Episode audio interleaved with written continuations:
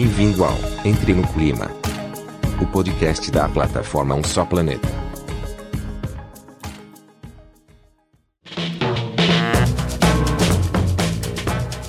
Oi, oi, pessoal, tudo bom com vocês?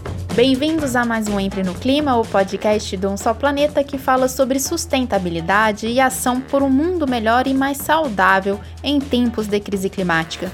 E o tema de hoje é compostagem de resíduos e o potencial dessa prática para reduzir a geração de lixo nas cidades e também as emissões de gases de efeito estufa, os vilões do aquecimento global. Nossa convidada é a Lara Laranjo, fundadora do Minhocaria, um negócio socioambiental voltado à gestão de resíduos orgânicos na cidade de Araraquara, em São Paulo. Vamos nessa?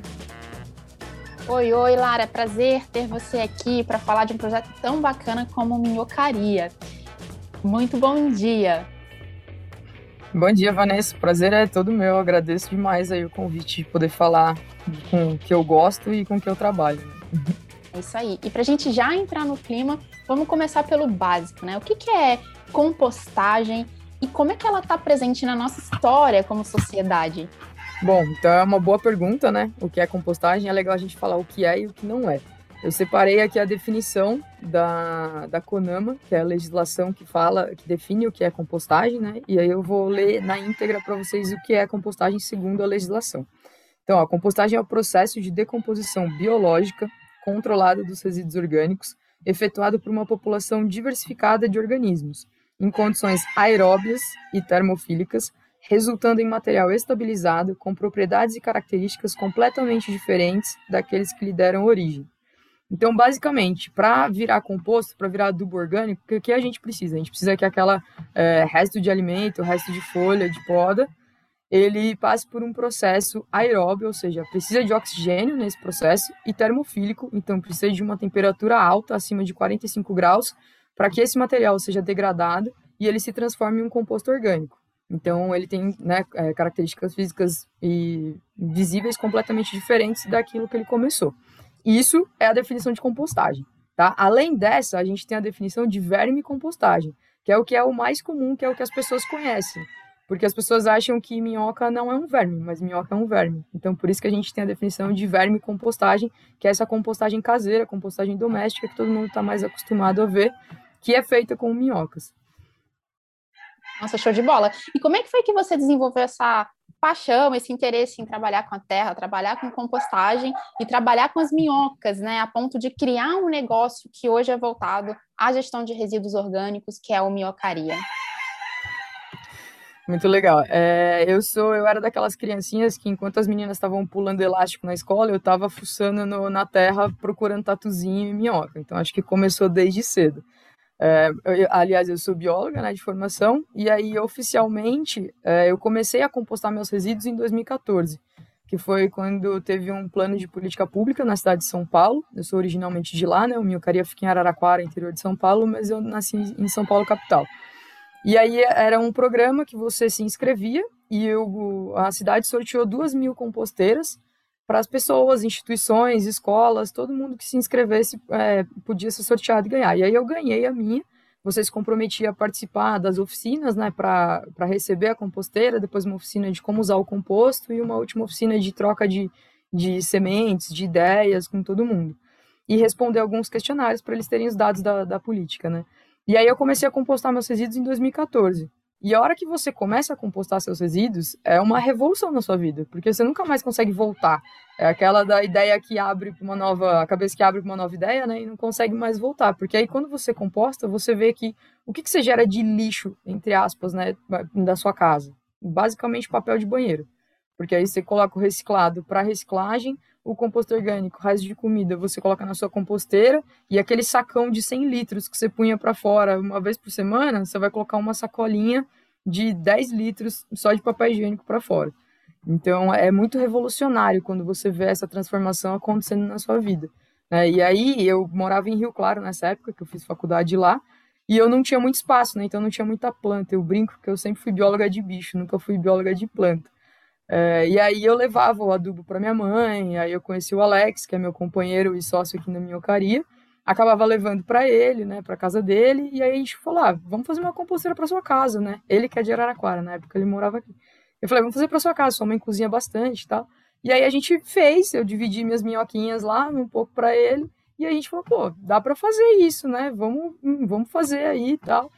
E aí, então surgiu daí, a ideia do Minhocaria surge de tentar baratear um pouco o custo das composteiras. Porque eu lembro, antes de, de me inscrever para ganhar composteira, eu lembro que eu queria muito uma composteira, mas eu era bolsista, né, universitária, então eu não tinha dinheiro. E essas caixas de composteira, elas são um pouco caras, porque a caixa mesmo é cara, né? Hoje em dia a gente vende, a gente faz as próprias composteiras para vender, é, e mesmo comprando direto da fábrica, essas caixas são caras. Então, aí quando a gente viu, falou, ah, dá para fazer de balde, balde é reciclado, você consegue comprar mais barato, né, de uma cooperativa ou da padaria, às vezes doa. Então, a, o Minhocaria surge da ideia de vender composteira a um preço mais acessível para quem quisesse compostar os resíduos, né, e, e aí depois vira outras coisas, mas ele surge dessa ideia. Nossa, muito bacana. E é legal ouvir você contar que a sua paixão surgiu dentro de uma atividade é, que você realizava no seu ambiente doméstico, né, dentro de casa, ainda não era um negócio.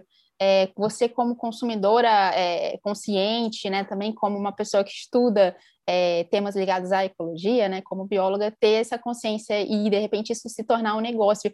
A gente ouve muito falar hoje em dia sobre a compostagem caseira. Eu acho que está até mais popular, pop, é, é, popular essa ideia, né? Mas quando se trata de uma empresa de compostagem, um negócio em si, o que, que mudou exatamente no processo para você e para o seu companheiro que é administrador, né? É isso. É, então, principalmente o volume, né, de resíduo a ser compostado.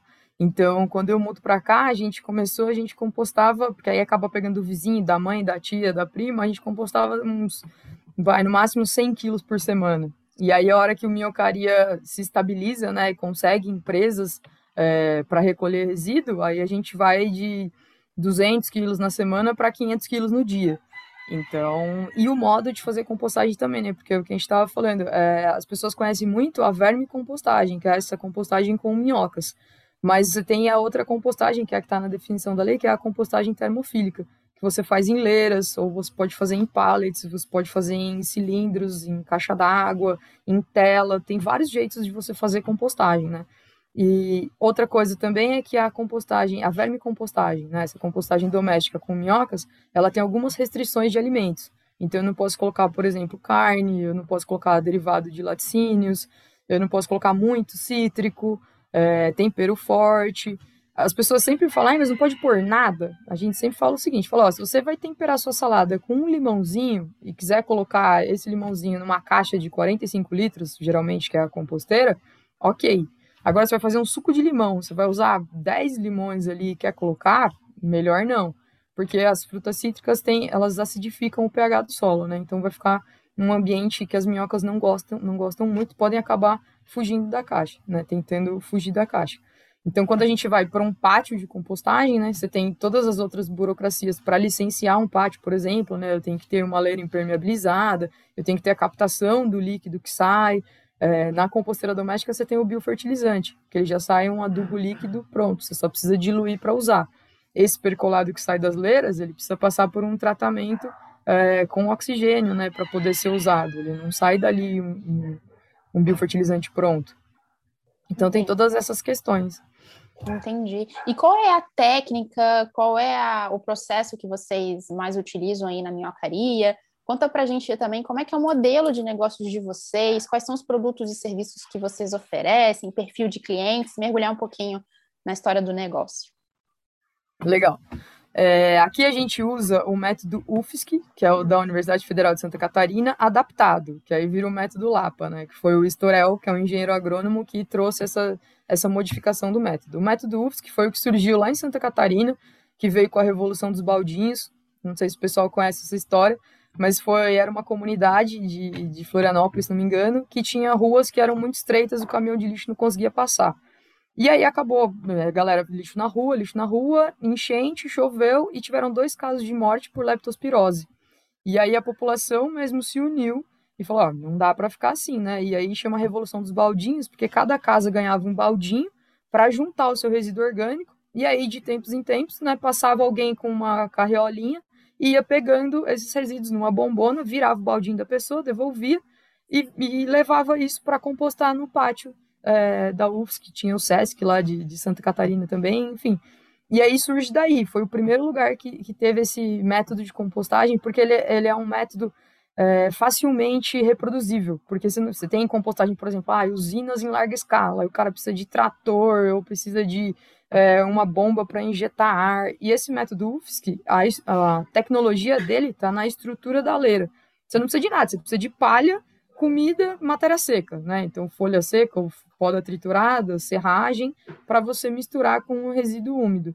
Então, você não precisa basicamente nada, você precisa de uma pessoa, pá, inchada e, e garfo, vai, para misturar os resíduos. Você pode, é de baixo custo, né? Se você for ver, que você não precisa ter nenhuma tecnologia super sofisticada. Então, por isso, ele é super difundido e a maioria das empresas é, pequenas, né, os pátios pequenos, acabam usando essa metodologia.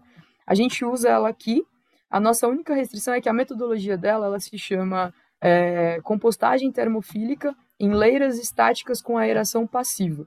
Então, o que, que quer dizer? Quer dizer que você montou aquela pilha, como ela é estática, teoricamente você não precisa revolver, revolver essa pilha, é, e a aeração dela, porque eu falei que a compostagem precisa de oxigênio, certo? Então, ela tem a estrutura da leira, ela é como se fosse uma ocazinha, assim, né? Ela é um trapézio, assim, na verdade. E aí o que, que acontece? O ar que, ali dentro, os micro-organismos vão começar a compostar aqueles resíduos, o ar vai ficar quente, o ar quente ele é menos denso, então ele tende a subir. Quando esse ar quente dentro da leira sobe, ele arrasta o ar frio para dentro da leira. Então você tem um sistema de convecção na leira, igual a gente tem ar condicionado, é, freezer, por que você põe ar condicionado em cima e a fogueira embaixo, né? Para você ter essa convecção de ar. Então a ideia é a mesma.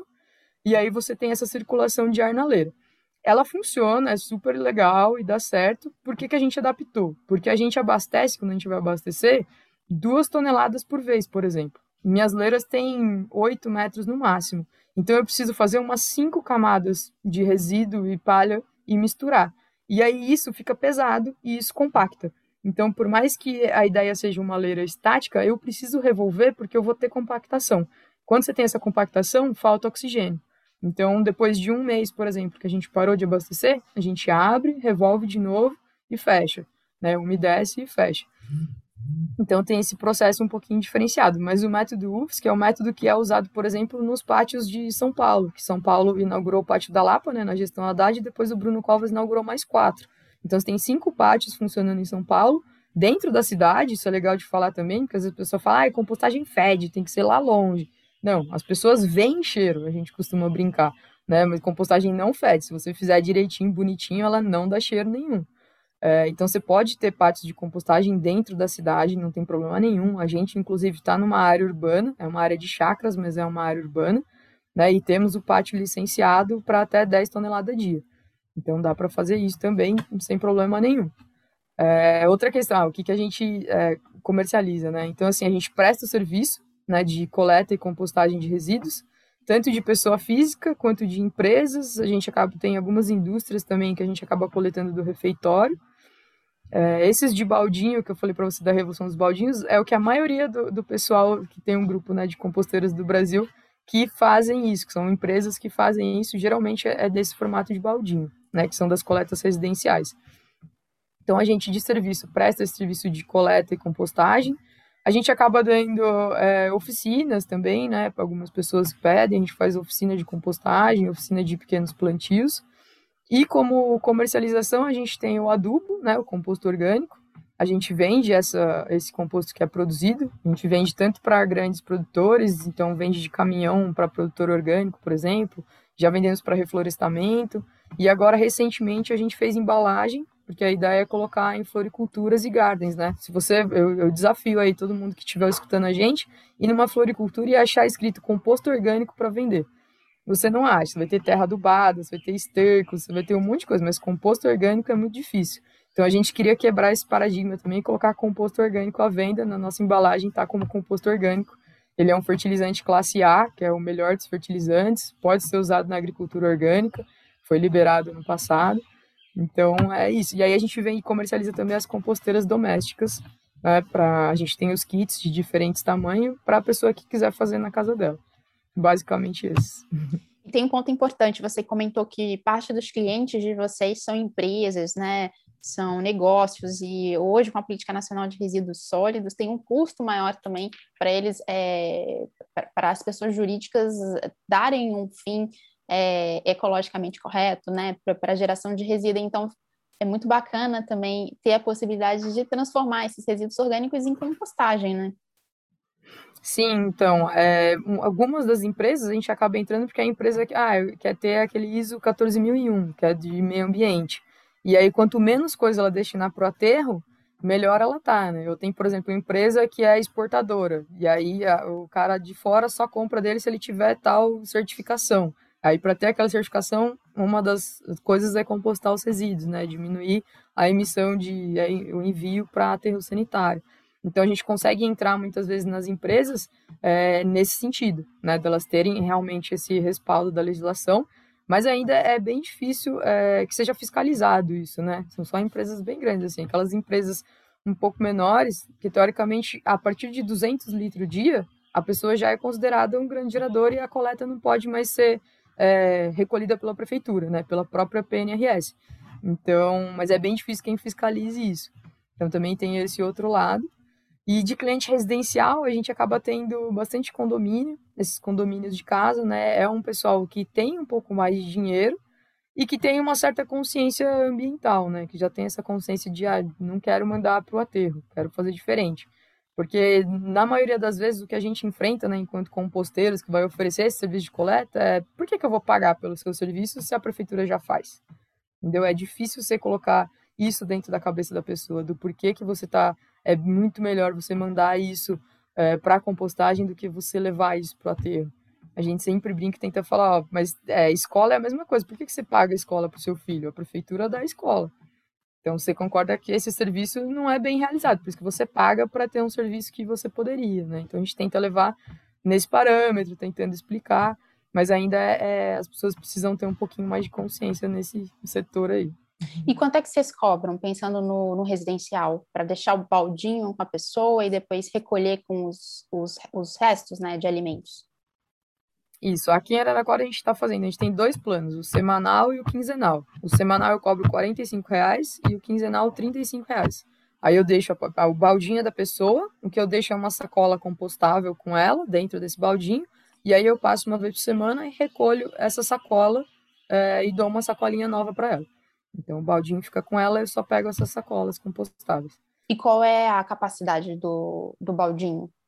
Ah, desculpa, o balde é de 16 litros. É um baldinho de 16 litros. Cabe bastante coisa, assim. Dá, geralmente dá uma semana, assim, tem família que come muito em casa, né, tal, aí precisa de dois, ou a gente deixa uma bombona de 50 litros, aí não tem problema. Mas a maioria do, dos clientes é um baldinho só e, e dá tranquilo. Muito legal. Estava ouvindo você falar aqui sobre a técnica da UFSC. UF, UFSC. É, ela trabalha com minhocas? Não, você comentou micro-organismos. Não, é, micro-organismos, fungos e bactérias. Lembra quando a gente aprende lá na escola que a gente tem da, da ciclo da cadeia alimentar, né? Você tem os produtores, os consumidores e os decompositores. A compostagem ama os decompositores. Então a gente trabalha com esses serizinhos os tantos micro-organismos, né, que seriam bactérias e fungos, e aí depois, quando você passa pelo processo termofílico e está no mesofílico, que seriam temperaturas de 25 a 40 graus, aí você tem pequenos invertebrados. Então, você tem tesourinhas, tem colêmbulos, tem tatuzinho, tem porcélio, que é um primo do tatuzinho, parecido, é, pequenos é, organismos ali que ajudam a terminar o processo. Ô, Lara, pergunta aqui para a bióloga: você acha que a nossa sociedade hoje em dia valoriza esses pequenos seres que são até quase invisíveis, né? Quando você fala de fungos e bactérias, a gente não enxerga. E as minhocas sofrem um tremendo preconceito. Muita gente acha a minhoca um negócio nojento, mas são os trabalhadores da terra, né? Os trabalhadores invisíveis. Como é que você, como bióloga, enxerga o valor desses seres para a vida na Terra aqui? Cara, é inestimável o valor de todos eles, né? Não só das minhocas, mas também de todos esses pequenos invertebrados que estão ali ajudando a reciclar a matéria. Se não fosse eles, tudo ia virar uma bola de neve aí, uma bola de lixo. Eu sempre brinco, quando eu vou dar palestra, eu coloco na minha apresentação uma foto da floresta, assim, de uma floresta, e eu falo, tem, tem resíduo aí? Tem resíduo orgânico aí? E aí todo mundo tem, né? Tem um monte de folha no chão, tá? Tem galho, tem um monte de resíduo orgânico. Não tem resíduo. Porque isso aí não é resto de alguma coisa, isso aqui está dentro do ciclo da natureza. Você não tem o ciclo da água, o ciclo do nitrogênio, o ciclo do carbono. Aqui você não tem resíduo nenhum, tudo isso vai virar composto. Resíduo é fruto de ação humana. Quem gera resíduo é ser humano. Animal nenhum gera resíduo. Então tudo está tá dentro do padrão ali, tudo é ciclado na natureza. Foi a gente que acabou com os ciclos e tornou tudo linear, mas a gente precisa voltar para isso e voltar a ter esses ciclos. E quanto a minhoca, cara, é muito legal você ter minhoca em casa. Eu brinco que elas são os melhores pets, porque você pode deixar alimentar uma vez por semana, você pode viajar, nem se preocupar com elas, deixar elas ali três meses sem, sem mexer na caixa, que não vai acontecer nada. E você não vai, porque às vezes as pessoas têm medo, ai, porque a minhoca vai sair, eu vou achar uma minhoca no meu quarto. Você não vai achar uma minhoca no seu quarto, quem mora em apartamento, né? É, não vai, a minhoca fica dentro da caixa ali. As minhocas só vão fugir se acontecer alguma coisa ali que elas não gostaram, ou se pegou sol demais, esquentou muito, aumentou a temperatura, elas vão tentar fugir para outro lado, ou se colocou alguma coisa que fermentou também e, e ficou ruim o ambiente para elas, é só aí que elas vão tentar fugir e sair da caixa, senão elas vão morar ali dentro da caixa para sempre, você nem vai ver minhoca. Ainda mais quando você abre para alimentar, a minhoca é fotossensível, então ela foge da luz. Ah, mesmo se ela estiver ali na superfície, a hora que você abriu a caixa para colocar comida, ela afunda. Então, se você tem medo de minhoca, ou não gosta de minhoca, ou tem nojo de minhoca, não tem problema nenhum ter uma composteira. Você praticamente não vai ver ela. Ai, muito legal. E Lara, como é que essa, o processo da compostagem, é, se a gente escalar esse processo, como é que ele pode ajudar a gente também na nossa crise do século, né? Que é a crise do clima, e de certa forma também tornar o nosso ambiente natural mais saudável? É, a compostagem, eu diria para você que ela é essencial para isso. A gente já está num ponto do planeta que não adianta mais a gente ser sustentável. É, se a gente só for sustentável, já não adianta mais. A gente precisa ser regenerativo. A gente precisa começar a reconstruir o que a gente destruiu, né? E a compostagem é um dos modos de fazer isso. Principalmente se você pensar que quando você coloca em terra resíduo orgânico, né? é, você está gerando metano. Quando esse resíduo orgânico se decompõe num aterro sanitário, você está gerando metano, que é um dos gases do efeito estufa, né, junto com o gás carbônico, só que o metano é 20 vezes pior do que o gás carbônico, quanto potencial é, em relação ao efeito estufa, né, a mudanças climáticas. Então, quando você composta isso, você está compostando com oxigênio, o seu resultado final vai ser gás carbônico e água ali, uma emissão tranquila, muito menor do que você emitiria num aterro sanitário. Então você tem esse que é um primeiro ponto, né, que já de vantagem. Segundo ponto, a gente sabe, ah, tem que plantar árvore porque a árvore faz fotossíntese e tira o carbono da, da atmosfera. Legal, tem que plantar árvore. Se essa árvore que você plantar, você colocar composto orgânico, né, no berço dela, o pessoal gosta de falar cova, mas tem gente nova falando berço, né, porque está nascendo uma vida. Então você vai fazer o bercinho ali da árvore e vai colocar composto orgânico ali, esse composto orgânico você está devolvendo vida para o solo. A Ana Primavesi falava, que é uma austríaca que foi naturalizada brasileira, a rainha da agroecologia. Pesquisem Ana Primavesi, vale muito a pena. Ela falava que para você ter um humano saudável, você precisa ter um solo saudável, uma planta saudável, e aí o humano que vai comer essa planta vai ser saudável também. E como que você tem um solo saudável? Um solo com vida é um solo saudável. Então não adianta a gente ter um solo hum, seco ali, sem vida, é, todo destruído de adubo químico que foi feito, e querer plantar alguma coisa que você não vai ser saudável comendo aquilo. Então, quando você coloca o composto orgânico no solo, você está jogando vida para o solo, você está jogando todos esses micro-organismos que eu falei, bactérias, fungos, você está mandando tatuzinho, tesourinha, colêmbulo, dipópodo, lacraia, dipópodo é o piolho de cobra, você está colocando tudo ali, e isso é vida. E esses seres, eles estão né, reestruturando o solo, ajudando a formar aquele solo, transformando aquele solo num lugar melhor para as raízes das plantas que vão estar tá ali. Além disso, o composto orgânico ele é higroscópico, ou seja, ele ajuda a segurar a água. Então, você colocando composto no solo, você está retendo mais água. Você está retendo mais água e aí você está retendo é, nutriente para a planta. Porque, por exemplo, o composto orgânico ele é um adubo de longa duração. Então, você colocou ali, durante seis meses, ele tem nutriente para liberar para a planta. Se você compra, por exemplo, um adubo químico, o famoso NPK, que todo mundo coloca, você vai jogar ele ali, não importa a quantidade, o 10, 10, 10 ou qualquer outro. Você vai jogar, ele vai ficar disponível para a planta naquele momento. A hora que você teve uma chuva, aquilo lavou e foi embora. E talvez naquele momento a planta não tivesse precisando de nitrogênio. Ela usou só o fósforo, por exemplo. Então, o nitrogênio jogou fora, se colocou ali e foi embora, ela não usou. O composto não, o composto estando ali para ela usar durante seis meses, ela pode pegar o que ela precisa quando ela precisa.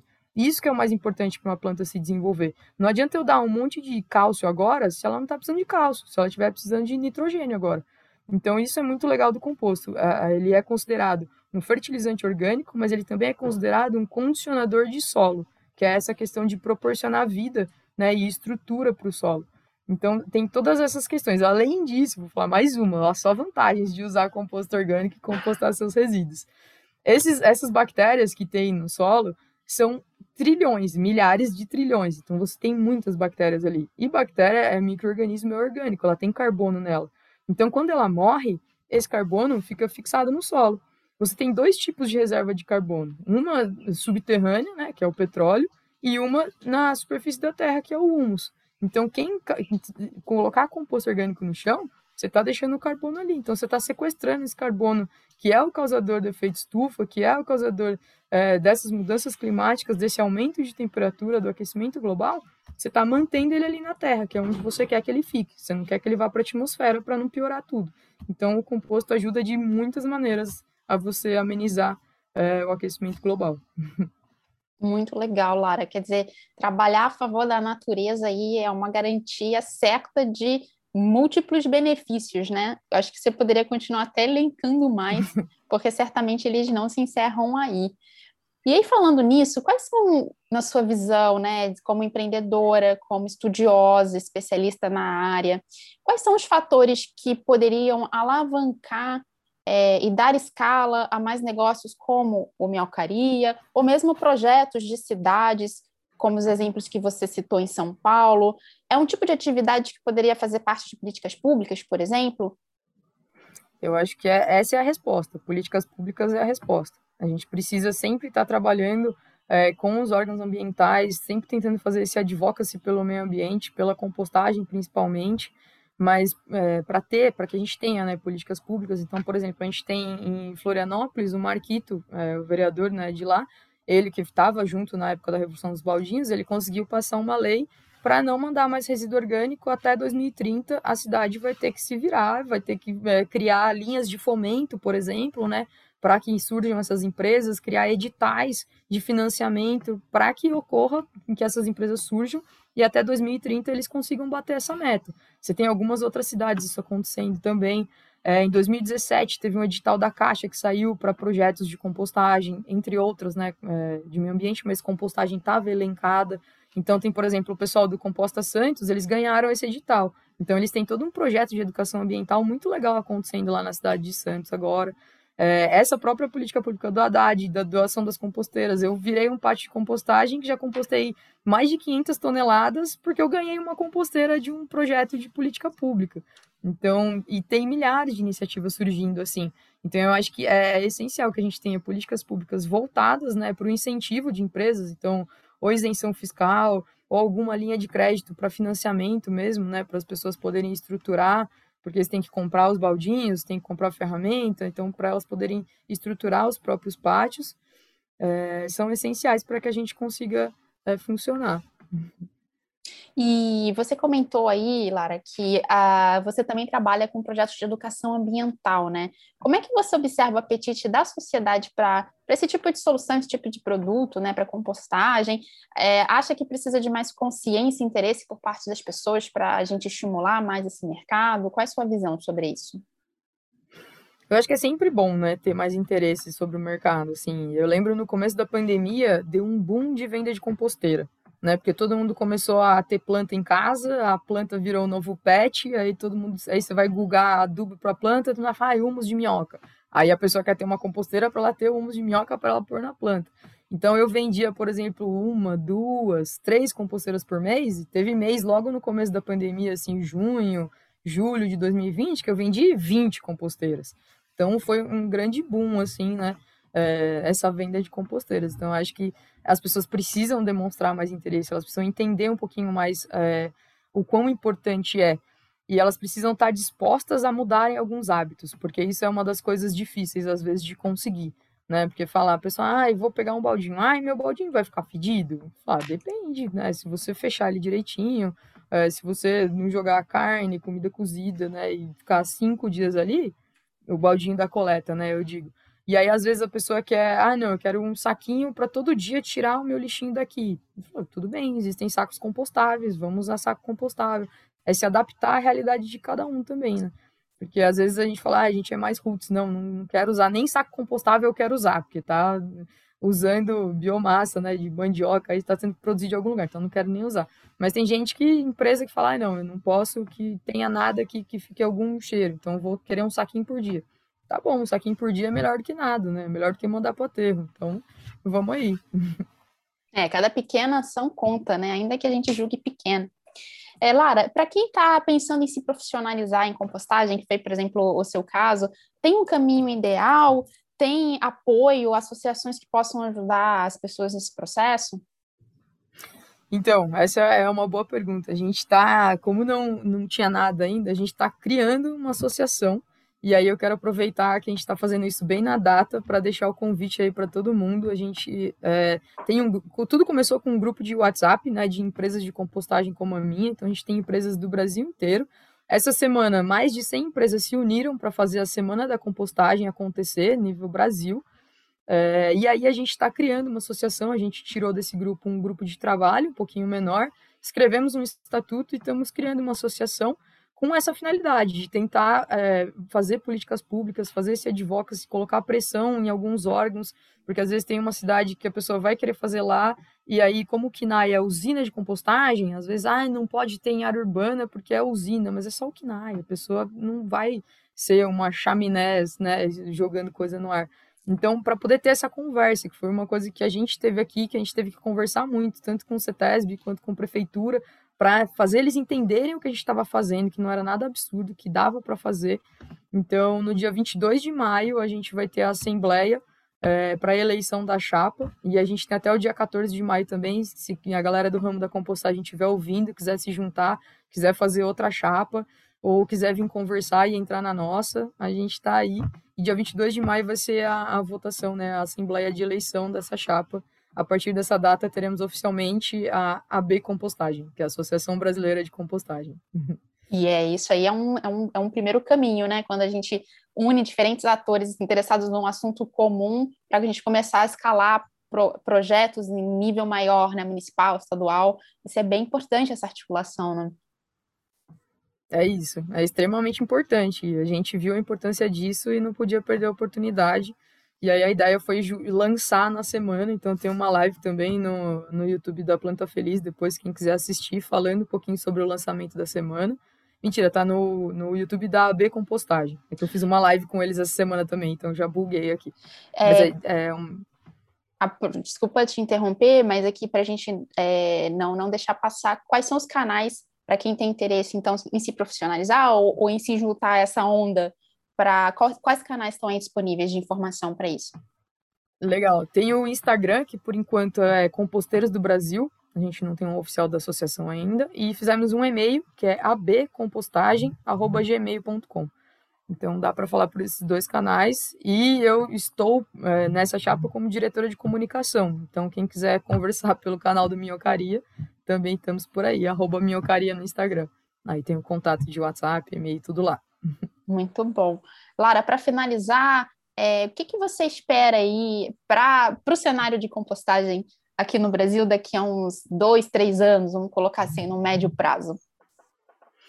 Olha, eu espero que a gente consiga trabalhar muito a questão das políticas públicas, que a gente tenha muito auxílio para essas pequenas empresas, porque a gente precisa de todas, a gente precisa que as pessoas compostem na casa delas, a gente precisa que tenha coleta de baldinho, a gente precisa das grandes usinas de compostagem com trator e maquinário e tudo. A gente precisa de todo mundo, porque são muitos resíduos que são produzidos.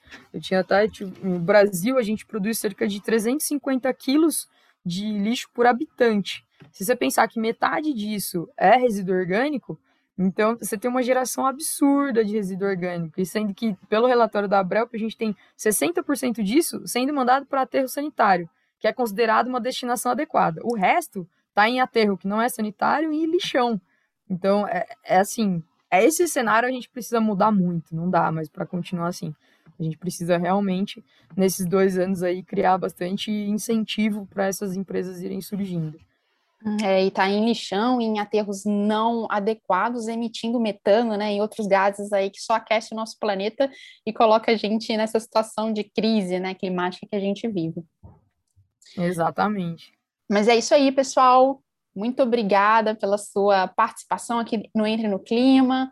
Fazemos votos, né, para que a associação realmente se estruture e cresça e a gente volte a conversar daqui a dois, três anos, quem sabe, né, com com números mais bacanas e políticas públicas mais avançadas sobre compostagem. Obrigada a vocês, ouvintes, que nos acompanharam até aqui e até o próximo Entre no Clima.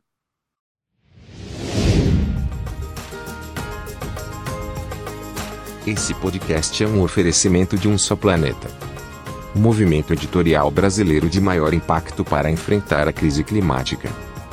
Comente, compartilhe ideias Engaje. Porque não existe planeta B.